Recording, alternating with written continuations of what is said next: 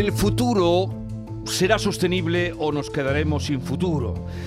Y las grandes empresas, mm, en sus proyectos y en su desarrollo, tienen mucho que decir en esta cuestión vital para un crecimiento razonable, sostenido, que no acabe con el planeta.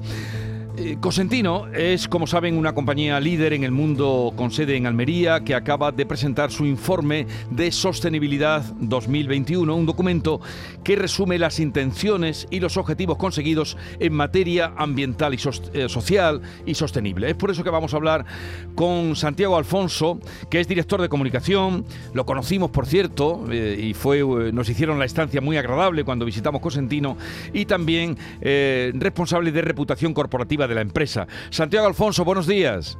Hola Jesús, buenos días. Encantado de volver a saludarle. Igualmente, igualmente, un placer.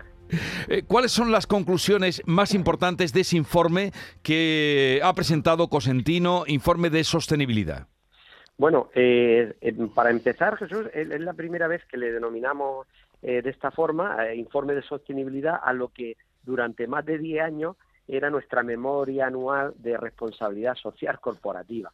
Eh, no en vano, pues hay algunos eh, expertos en la materia que dicen que bueno que asistimos a un decaimiento de la RCC eh, que está ya como, como superada, obsoleta, y, bueno, pues el, momento, el auge de lo que se llama la, la ASG, que son los principios de, de ambientales, sociales y de gobernanza, ¿no? lo que se engloba bajo ese acrónimo de ASG. Por eso que nosotros hemos adoptado este nombre, esta denominación de informe de sostenibilidad que hemos realizado pues siguiendo las indicaciones o los estándares de GRI, que es lo, digamos, criterio objetivo y normalizado de, indicadores, ¿no?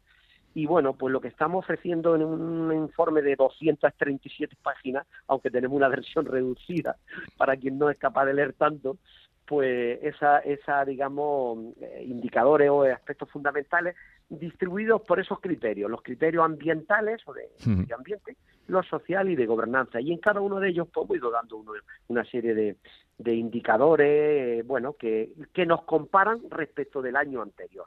Porque para mejorar Jesús hay que medir. Si no mides, no tiene, no tiene noción de si están mejorando avanzando o no. Desde luego que sí. La, la evaluación para saber qué es lo que estamos haciendo y hacia dónde vamos. Pero hace unos años, cuando hablábamos de sostenibilidad, nos referíamos únicamente al medio ambiente. Ahora, por lo que no... Ah, pero han cambiado ese concepto con el tiempo. Totalmente, es decir, que mm, damos por hecho que, el medio ambiente es algo insoslayable que hay que cuidarlo, mejorarlo y preservarlo. Es la fuente de, todo, es la, fuente de, vida. Eh, mm, pero mm, la evolución precisamente que hay en el concepto de actuar de la sostenibilidad a partir también de, de los objetivos de desarrollo sostenible marcados por la Agenda 2030, pues es que em, las empresas y las organizaciones tienen que integrar a la, sociedad, a las personas, como beneficiarios máximos de, toda política, de toda acción. Y esto nosotros en Cosentino pues lo tenemos y lo abrazamos de una forma, vamos, eh, indubitable, ¿no? y es que los empleados son la prioridad absoluta, su integridad, su salud, su desarrollo físico y psíquico, pero también es de lo que circunda a nuestra actividad, las comunidades más próximas, las poblaciones más próximas y lo que se viene llamando la cadena de valor, eh, con quién nos relacionamos, tanto nuestros proveedores como nuestros clientes. Por eso también que a nuestros proveedores lo auditamos y miramos de qué forma los productos que nos suministran son producidos. Eh, no podemos traer eh, piedras, granitos de la India o de Brasil sin que nosotros sepamos en qué condiciones laborales se trabaja en esas instalaciones o la resina que utilizamos, o el pigmento, o el cartón y demás. Entonces, mm, aquí va de asegurar que todo el mundo cumple con parámetros que son en día indiscutibles, ¿no? Y que, respetan los derechos humanos.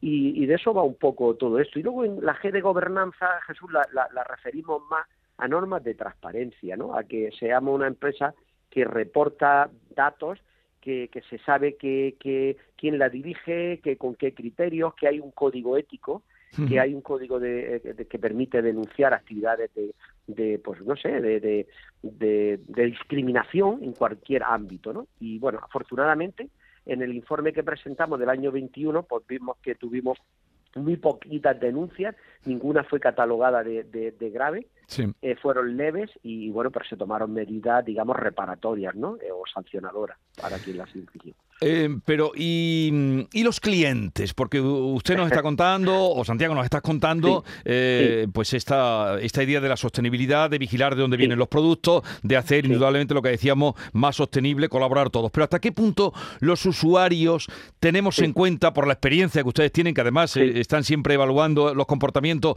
hasta qué punto tienen en cuenta el compromiso ecológico y social de las empresas?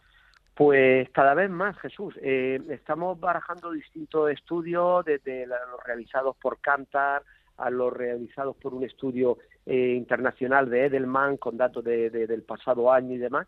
Eh, bueno, podríamos citar tres o cuatro estudios de, de hábitos de, compra y qué nos dicen los consumidores. Y el valor de la sostenibilidad pasa a ser un factor primordial en la decisión de compra. La gente mira eh, cada vez analiza más, cuando va a hacer una compra va con los deberes hechos de averiguar quién es el fabricante, qué valores son, qué, quién es esa compañía y demás, mirar los componentes de cualquier producto, etcétera. Y por eso que, que bueno, pues todo lo relativo a, reciclaje, a reutilización y demás, todo lo que hay detrás de la economía circular, cada vez se está incorporando más a los productos nosotros, de hecho, pues el pasado año lo llevamos a, cabo con nuestro producto estrella de Silestone, incorporando el concepto de Ivory, que al menos, cuanto menos, el 20% de su contenido procede del reciclaje del proceso productivo, ¿no? de los desperdicios, desechos de hmm. nuestra producción. Y eso estamos viendo que es valorado. Hemos hecho ya algunas encuestas, eh, por ejemplo, en tiendas de muebles de cocina donde se expone nuestro producto. Nos han dicho de cada 10 personas, 7 que es algo muy importante y que ellos ya han incorporado en el argumento suyo explicativo a los, a los clientes que les visitan y no han dicho, oye, que sepáis que los clientes, eh, los compradores finales, cada vez están dándole más importancia a esto y se inclinan más por los productos que son capaces de certificar o de asegurar que eso está producido con un criterio, digamos, sostenible, ¿no? que ese producto está producido.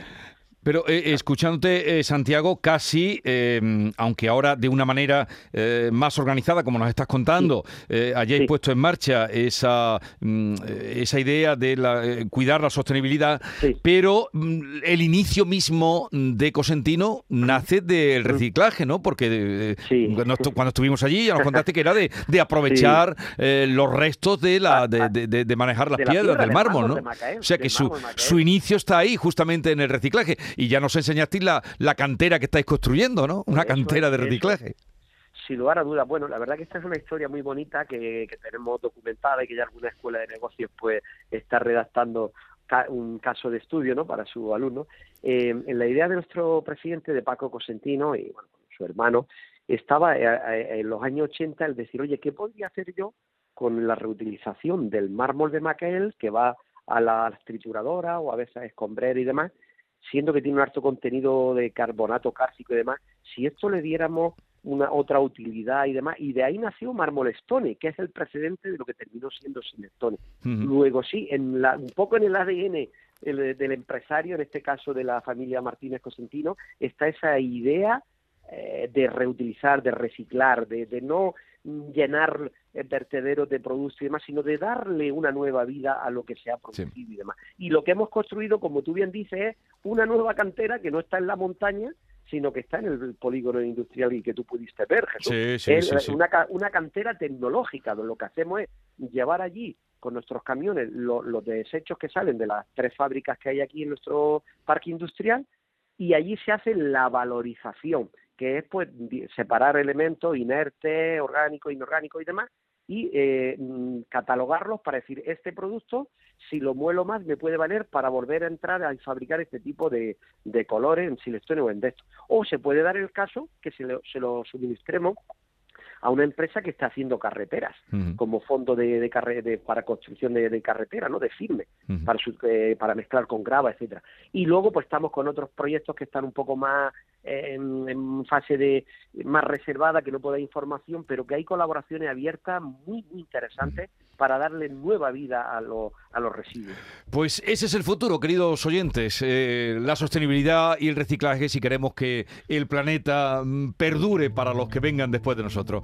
Santiago Alfonso, eh, director de comunicación y reputación corporativa de Cosentino, ha sido un placer como siempre y aprender con vosotros. Un saludo. Recuerdos a la familia. Se los daremos. a la gran familia Cosentino. Adiós. Gracias, La mañana de Andalucía con Jesús Vigorra.